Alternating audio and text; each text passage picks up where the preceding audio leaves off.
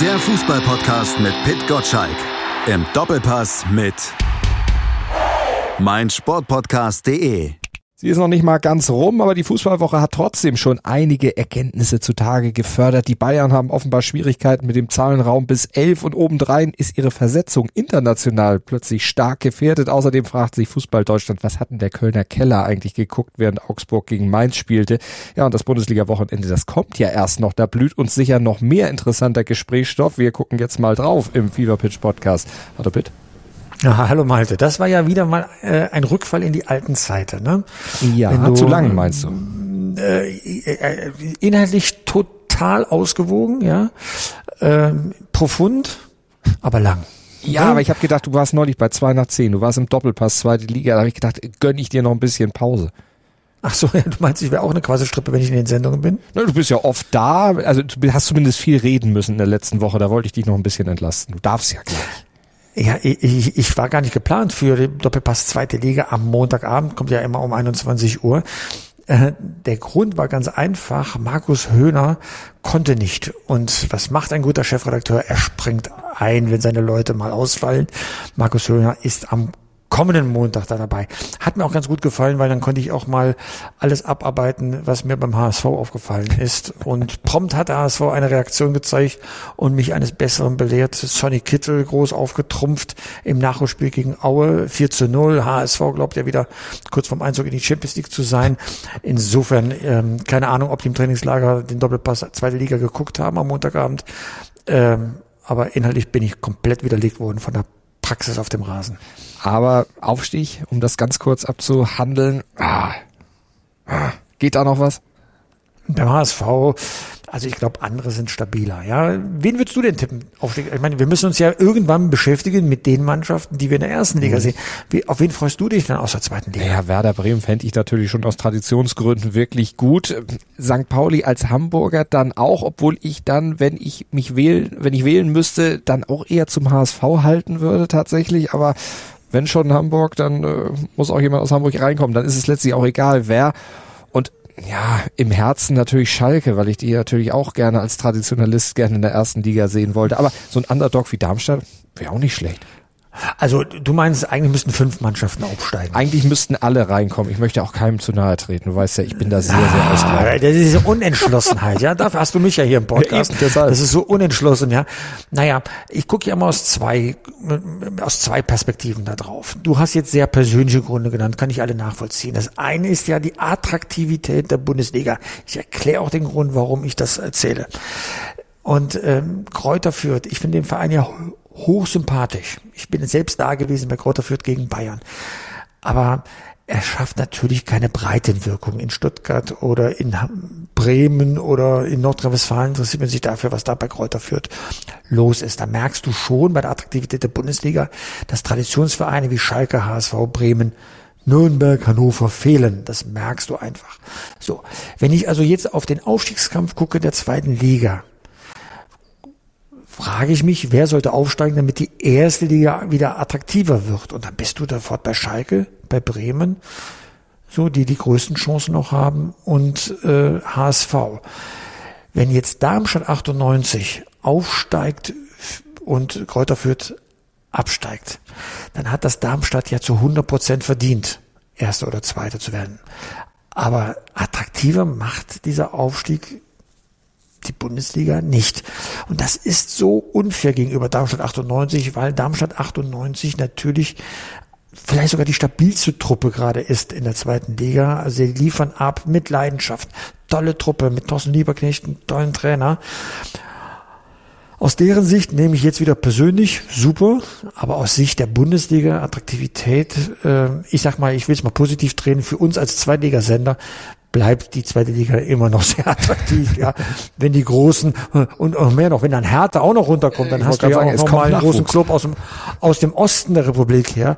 Also Wahnsinn, was dann in der zweiten Liga los ist, ja. Aber die erste Liga, wir sehen es immer wieder an den Zahlen, bei den Einschaltquoten und so weiter, ist das natürlich ein Schlag ins Kontor. Und wenn du dann als DFL-Verantwortlicher sagst, oh, ich muss im Ausland mal die Bundesliga vermarkten und hast du Städte, die kein Mensch kennt, einen Bundesliga-Spitzenkampf, also um die Meisterschaft, der äh, quasi schon im März, April entschieden ist. Das ist nicht einfach aus Sicht der DFL, dann die Attraktivität äh, herbeizureden. Und jetzt sage ich dir, warum ich, warum ich äh, darauf komme. Steudel hat mir mal, also Alex Steudel, unser Kolumnist bei FIFA Pitch, hat mir natürlich wieder mal die Augen heute geöffnet mit einer SMS. Er sagte, na ja, als Fußballfan stehe ich hier am Sonntag 17.30 Uhr vor der Wahl. Gucke ich Eintracht Frankfurt gegen SC Freiburg oder gucke ich Manchester City gegen FC Liverpool? Also Bundesliga oder Premier League? Auf die Zone oder bei Sky? Also er hat seine Entscheidung schon getroffen, ja, was ihn mehr reizt, ja. Und ich kann seine Gedankengänge sehr gut nachvollziehen. Also wer den FIFA Pitch Newsletter noch nicht hat, kann ihn natürlich abonnieren unter newsletter.pitgottschalk.de oder wer diesen News Podcast hier entdeckt im FIFA Pitch Newsletter, er steht etwas weiter drunter unter dem Podcast-Klick hier. Also, also es ist echt der Hammer, ähm, wenn man die beiden Ligen vergleicht, wie spannend es an der Tabellenspitze der Premier League ist. Ja, Liverpool, ich glaube jetzt zehn Spiele äh, hintereinander gewonnen, aufgeschlossen, bis auf einen Punkt zu Manchester City. Und dann guckst du in die Bundesliga rein, den großen Abstand von Bayern München in der Bundesliga-Tabelle. Äh, für die äh, für die Eltern unter uns, äh, es sind halt äh, neun Punkte. Da ist das, äh, ne, in zwei Wochen gibt's ja das äh, den Klassiko, den sogenannten. Dortmund spielt bei Bayern München, ja. Da wird die Meisterschaft schon entschieden, am 31. Spieltag womöglich. Also dann weißt du, was da los ist.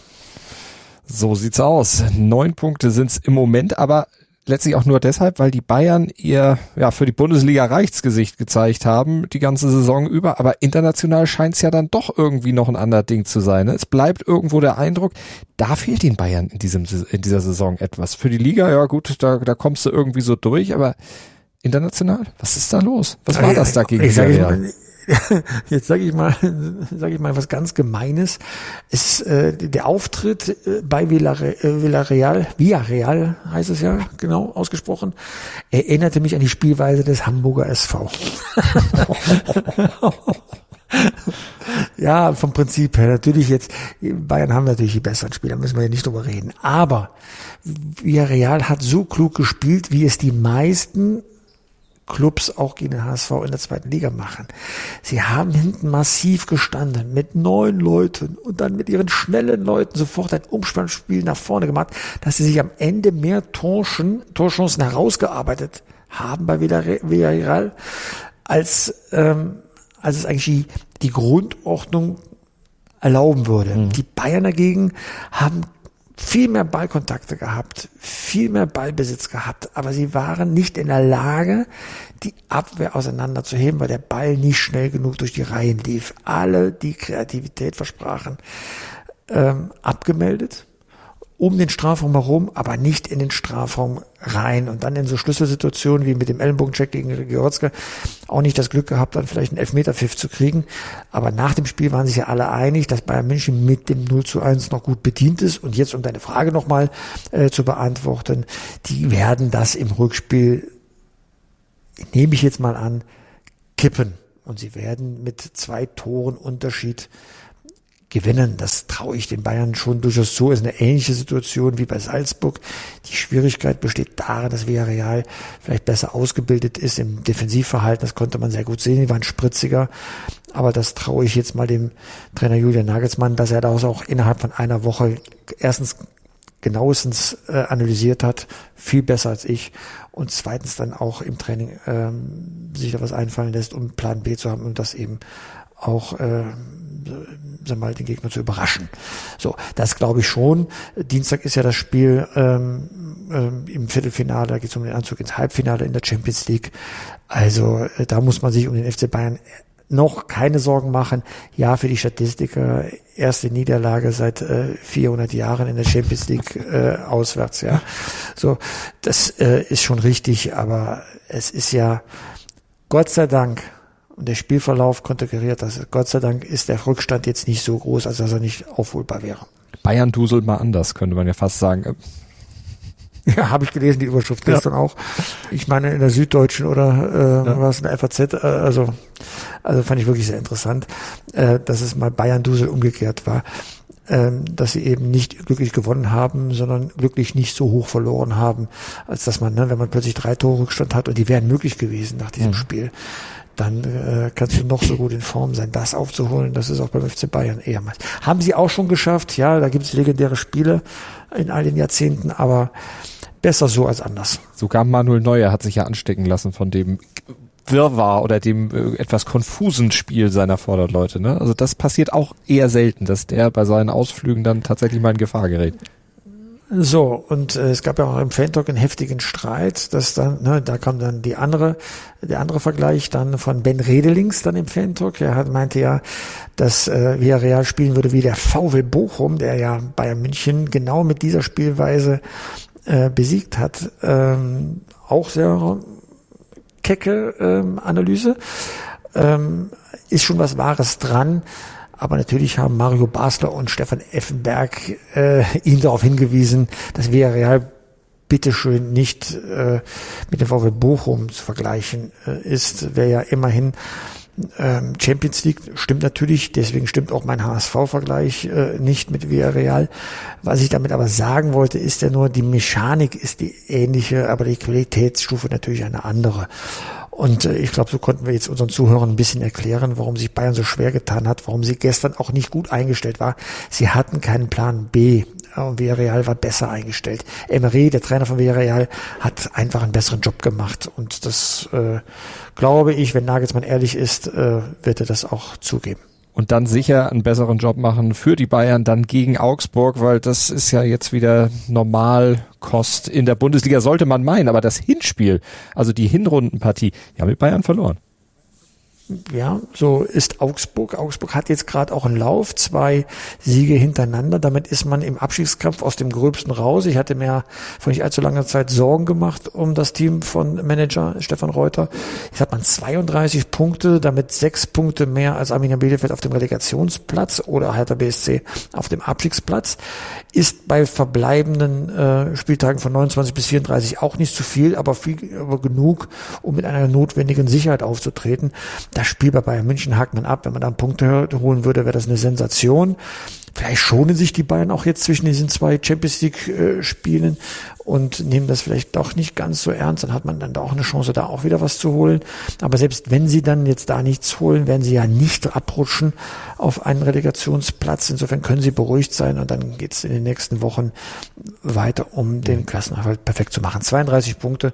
Ich schätze mal, es fehlen noch vier, fünf Punkte, um, um äh, sicher nicht abzusteigen. Äh, das traue ich Augsburg definitiv zu. Drei haben sie ja gegen Mainz geholt, weil im Kölner Keller irgendjemand nicht so genau hingeguckt hat. Ja, also da muss er intervenieren.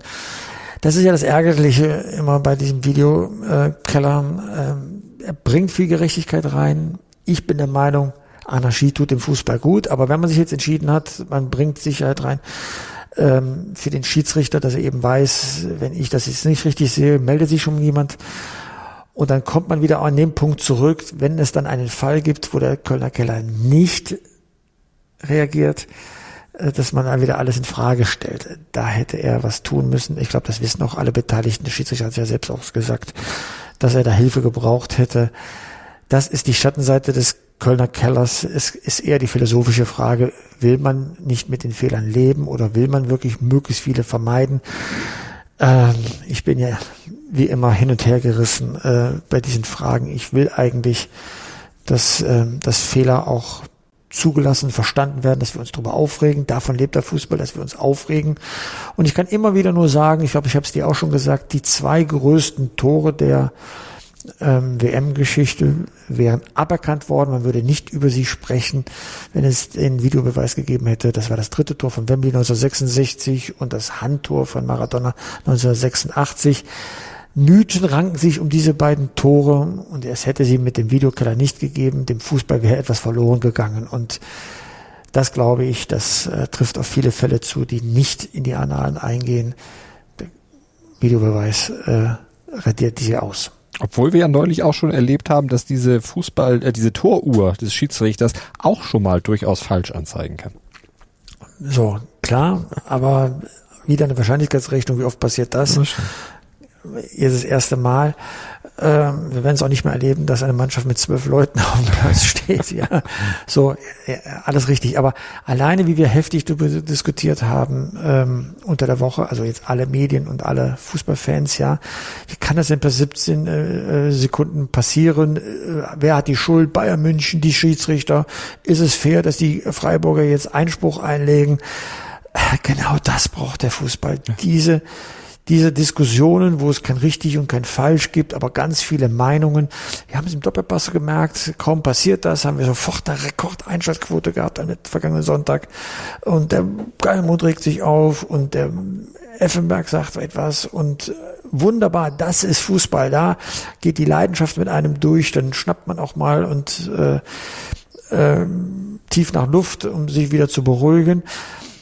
Der Videobeweis will uns das nehmen und äh, das finde ich schade. Dem Fußball geht zu viel verloren.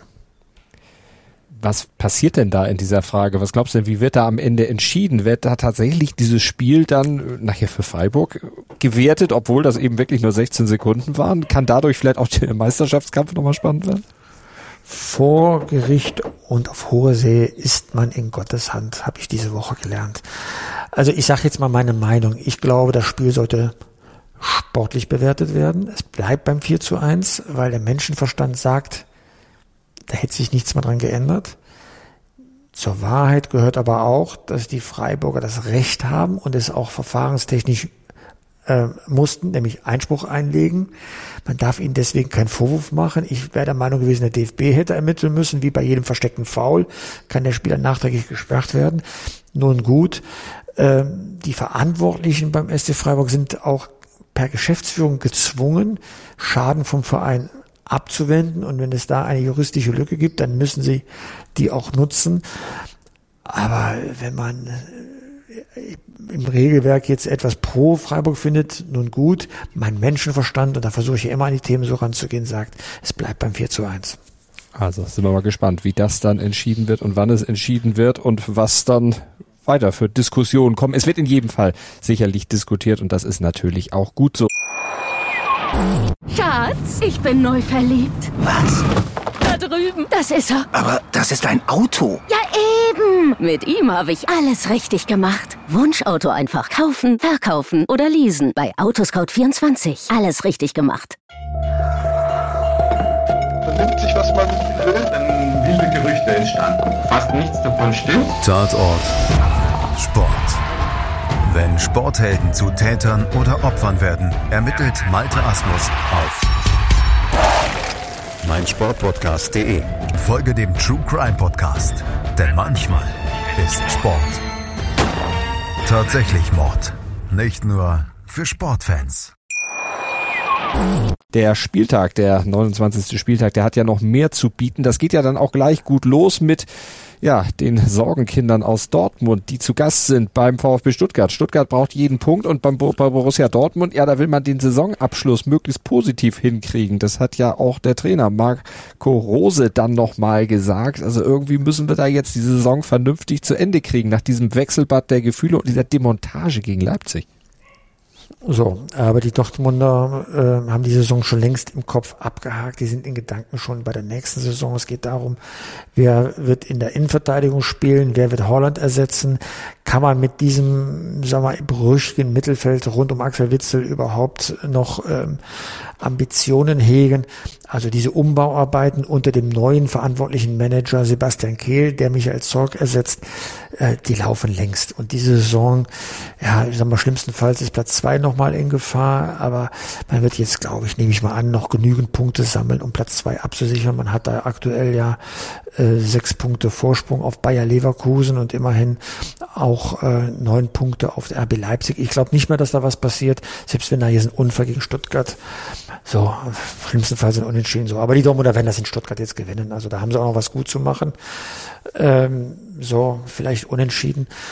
Also bei Dortmund ist die Saison abgehakt. Ne? Sie können ja keinen Titel mehr gewinnen und das heißt für die jetzt nur noch sagen wir, keine Blamage mehr zu erleben und noch mal eine Trainerdiskussion anzuheizen. Weil wenn Platz zwei in Gefahr, Gefahr äh, gefährdet sein sollte, man rutscht dann ab, vielleicht sogar noch, wenn es ganz dumm läuft, raus aus den Champions League Rängen, obwohl das also wirklich fast unmöglich ist bei mhm. zwölf Punkten Vorsprung auf Freiburg, ja. So, äh, dann hätte man eine Trainerdiskussion am Hals, ne? Und die will man jetzt vermeiden. Ne? Deswegen, also das, das wird jetzt bis bis bis zum Saisonende dahin plätschern. Und dann wird jeder sagen, Gott sei Dank ist diese Saison vorbei. Und dann wird man wieder neue Spieler sehen mit Süle, vielleicht Nico Schlotterbeck. Mhm. Ähm, Adeyemi ist immer noch in der Verlosung vorne drin. Also du siehst, bei Dortmund stehen größere Arbeiten an und ähm, man verbreitet auch jetzt schon wieder die ersten Entschuldigungen, wenn das nicht sofort klappt. Dieser Umbruch bräuchte mehrere Transferperioden. Ehrlich gesagt, das höre ich jetzt auch schon seit 2017. Also das, dem gewinne ich jetzt seit fünf Jahren auch nur noch eine untergeordnete Bedeutung ab. Man ist mittendrin im Umbruch, könnte man doch auch sagen. Ja, man, man bricht ständig um und das neue Schalke, das neue Dortmund und so, ja. Hätten sie mal äh, wirklich äh, die Arschbacken zusammengekniffen, wie Rainer Kalmund sagen würde, ja, dann hätten sie nicht in dieser Saison sieben Niederlagen, also in dieser Bundessaison schon sieben Niederlagen im Konto. Bei 28 Spielen, du verlierst jedes vierte Spiel und du bist trotzdem Zweiter. Das ist ja, ist ja der eigentliche Skandal dieser Bundessaison, dass das möglich ist, ja. So, aber hättest du mal bitte schön höchstens, was ja schon hoch ist, so viel oft verloren wie Bayern München, die haben ja auch schon vier Niederlagen. Da stecken diese neun Punkte drin, die die jetzt verlieren. Dann hättest du 66 Punkte wie Bayern. Da könntest du von einem Titelkampf reden. Dann würden wir hier äh, Fingernägel kauen, dann hier beim Podcast sitzen und sagen, um Gottes Willen, ich kann es gar nicht, ich kann nicht beschlafen, ich kann dieses Spiel nicht abwarten. Wir würden dann zum Klassiker dahin fiebern am 23. April. So, hätte, hätte, Fahrradkette, der alte Spruch so, äh, Dortmund hat die Saison selbstständig verkorkst. Der heißt doch wäre, wäre Viererkette. Oder so.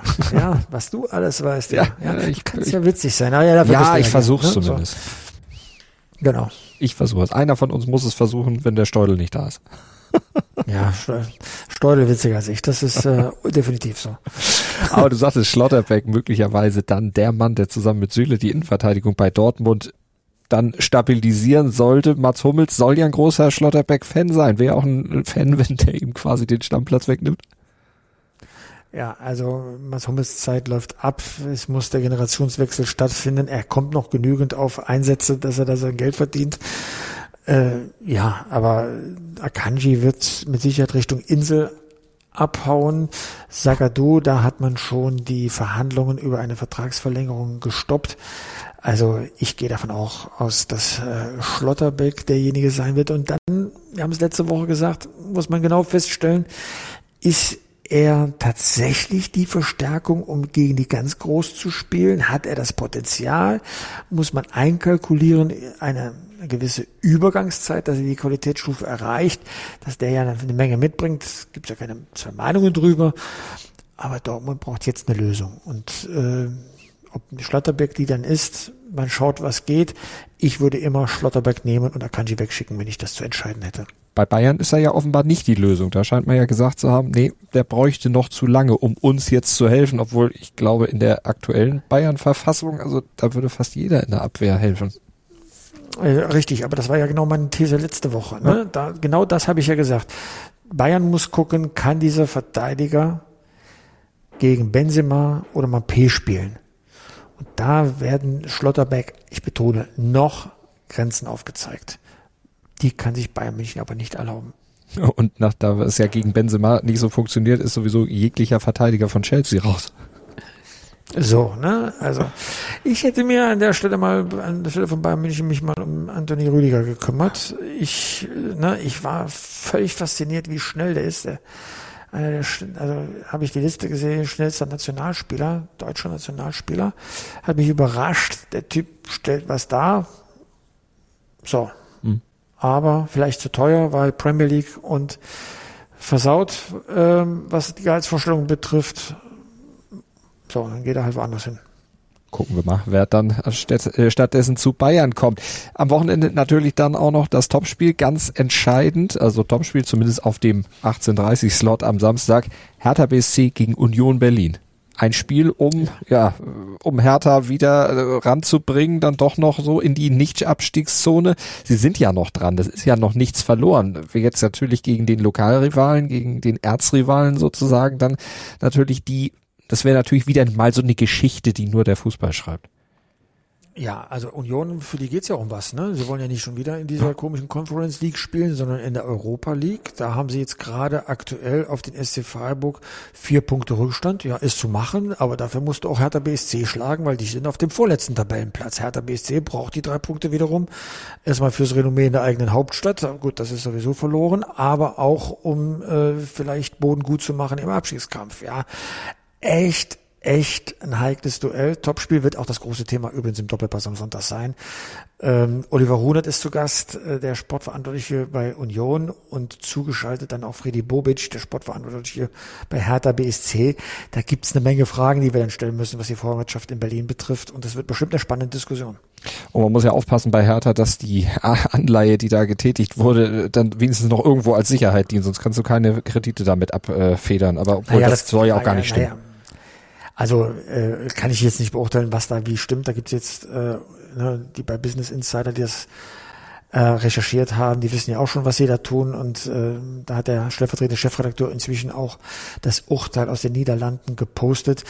Weiß ich gar nicht, ob das Hertha BSC dann überhaupt betrifft, ja, weil die Anteile, ob sie Mr. A oder Mr. B besitzt ja, oder so, äh, kann ja erstmal allen egal sein, weil äh, der Umgang mit Winters ist sowieso verkorkst, ja, also gegen Bauer, der Präsident wird sich eher freuen, wenn da der Besitzer wechselt.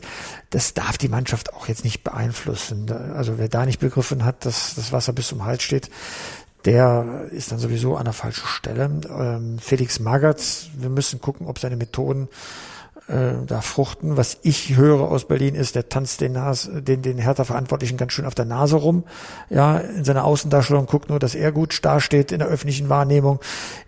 Wirklich beschämend. Ich habe mir gedacht, er wird ein bisschen mehr Demut zeigen äh, bei, bei Hertha BSC. Tut er offenbar nicht. Das heißt, wenn einer da kommt mit seiner Self-Fulfilling Prophecy und äh, meint, da sag mal, Symbolpolitik zu betreiben, weiß ich nicht, ob das ein Bundesliga-Verein so braucht, aber da sind die Meinungen schon ziemlich eindeutig, äh, was, was der dann da so treibt, der Felix Magath. Ich glaube, der will sich auch ein bisschen empfehlen für andere Bundesliga-Clubs, wenn er das meint, aber dienlich halte ich das nicht für Hertha. Wenn es nachher gelingt, wird man natürlich dann sagen, ah, guck mal, der hat die ganze Aufmerksamkeit auf sich gelenkt, damit die Mannschaft in Ruhe arbeiten kann ja, ne, wenn es gut geht, äh, dann äh, hat man tausend Erklärungen dafür. Aber ich will ehrlich gesagt, äh, dass er dann auch die Rübe hinhält, wenn es schief geht. Ja, und da gucke ich jetzt mal da drauf. Ein Spiel gewonnen, ein Spiel verloren. So, das ist jetzt sag mal das, was man eine durchwachsene Bilanz nennt. Gewonnen war nicht mal dabei. Und oh, da war noch nicht mal dabei. Okay, aber ja, gut, da hat er ja schon äh, salbungsvolle Worte zur Mannschaft gesprochen. Ne? Da, da hat er nur die Hand aufgelegt. Ne? Das zählt ja auch schon mal. Ganz genau. Gucken wir mal, wie es dann gegen Union Berlin ausgehen wird. Ich könnte mir fast sogar vorstellen, dass das Hertha mal wieder gewinnen wird. Aber ob das am Ende dann was retten wird, wir werden es erleben. Wir werden am Sonntag natürlich dann auch im Doppelpass ganz genau hinhören, wenn die Beteiligten drüber sprechen, ab 11 Uhr. Ansonsten wisst ihr ja auch, was an Termin in der nächsten Woche dann anstieg. Fever Pitch Newsletter dann 6.10 Uhr im Postfach eures E-Mail-Providers, wenn ihr ihn denn abonniert habt. Die Adresse hatte Pitt vorhin schon genannt. Äh, du, du guckst wahrscheinlich dann auch gerne das äh, Premier League-Duell. Ich werde höchstwahrscheinlich Manchester City gegen Liverpool gucken, weil das da an Tempo und Ballbehandlung von höchster Qualitätsstufe gezeigt wird, ist einfach, was jeden Fußballfan erfreut und mich auch. Hast du einen Tipp, wer am Ende Meister wird in England? Ähm, ich bin befangen, ich wünsche es einfach Jürgen Klopp. Und ich habe einen sehr guten Freund, äh, Marc Schalinor, der ist Liverpool-Fan, Dauerkartenbesitzer äh, seit Jahrzehnten. Und ich weiß, wie sehr er sich freuen würde. Ähm, deswegen gönne ich ihm das ganz einfach.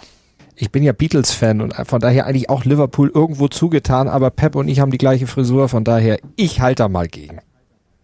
Ja, der war eine ganz traurige Geschichte mit Marc Schalina, die will ich dir noch kurz erzählen. Dann erzähl sie noch kurz. Ähm, der, also wirklich Dauerkartenbesitzer ist durch die ganzen Krisen mitgegangen, die seit der Hochphase passiert sind ähm, in den in den 90er Jahren. Dann gab es ja mal einen Zwischenhoch, auch mit dem Champions League Sieg 2005, das legendäre Spiel, wir erinnern uns. Und jetzt war vor, wann war es jetzt, wie lange ist es schon wieder her? Drei Jahre oder zwei Jahre her, Liverpool im Champions League ähm, Finale äh, in Madrid. Er hat natürlich eine Karte bekommen, fährt dahin und in der Bahn zum Stadion wird ihm diese Karte aus der Tasche geklaut. Er steht am Stadion, hat kein Ticket. Da leidet man doch wie ein Hund mit einem Fan, wenn so etwas passiert. Der arme Mark und er hatte, war nicht lange her, dass er, dass er einen Herzinfarkt erlitten hatte und da macht man sich auch wirklich Sorgen. Er hat sich so auf das Spiel gefreut. Du stehst am Stadion, tastest deine Taschen ab und dann ist dieses Ticket weg, weil es ihm einer geklaut hat, der ihn angerempelt hat. Der Klassiker eigentlich boah, was habe ich mit ihm gelitten und er konnte das natürlich so kurz vom Anpfiff äh, nicht mehr klären. Ich hätte mhm. meine Kontakte zu Eva spielen lassen, ich kenne da jemanden, aber das war zu kurzfristig und äh, er hat irgendwo die zweite Halbzeit, der war zuerst bei der Polizei, zweite Halbzeit, hat das dann irgendwo in einer, in einer Kneipe gesehen, ähm, bist, du bist am Spielort und kannst nichts sehen. Es ist furchtbar. Furchtbar. Ja, das ist wirklich das Schlimmste, was da einem Fußballfan in der Situation wirklich passieren kann. Also das war, nee, unschön. Unschön. Marc Chardinot, wer ihn auf Facebook sucht, findet ihn sofort. Super Typ. Schönes Fußballwochenende. Die auch mit. Ciao, ciao. Schatz, ich bin neu verliebt. Was? Da drüben. Das ist er. Aber das ist ein Auto. Ja, eben. Mit ihm habe ich alles richtig gemacht. Wunschauto einfach kaufen, verkaufen oder leasen. Bei Autoscout24. Alles richtig gemacht. Wie baut man eine harmonische Beziehung zu seinem Hund auf? Puh, gar nicht so leicht. Und deshalb frage ich nach, wie es anderen Hundeeltern gelingt, beziehungsweise wie die daran arbeiten. Bei Iswas Dog reden wir dann drüber. Alle 14 Tage neu mit mir, Malte Asmus und unserer Expertin für eine harmonische Mensch-Hund-Beziehung, Melanie Lippisch. Iswas Dog mit Malte Asmus. Überall, wo es Podcasts gibt.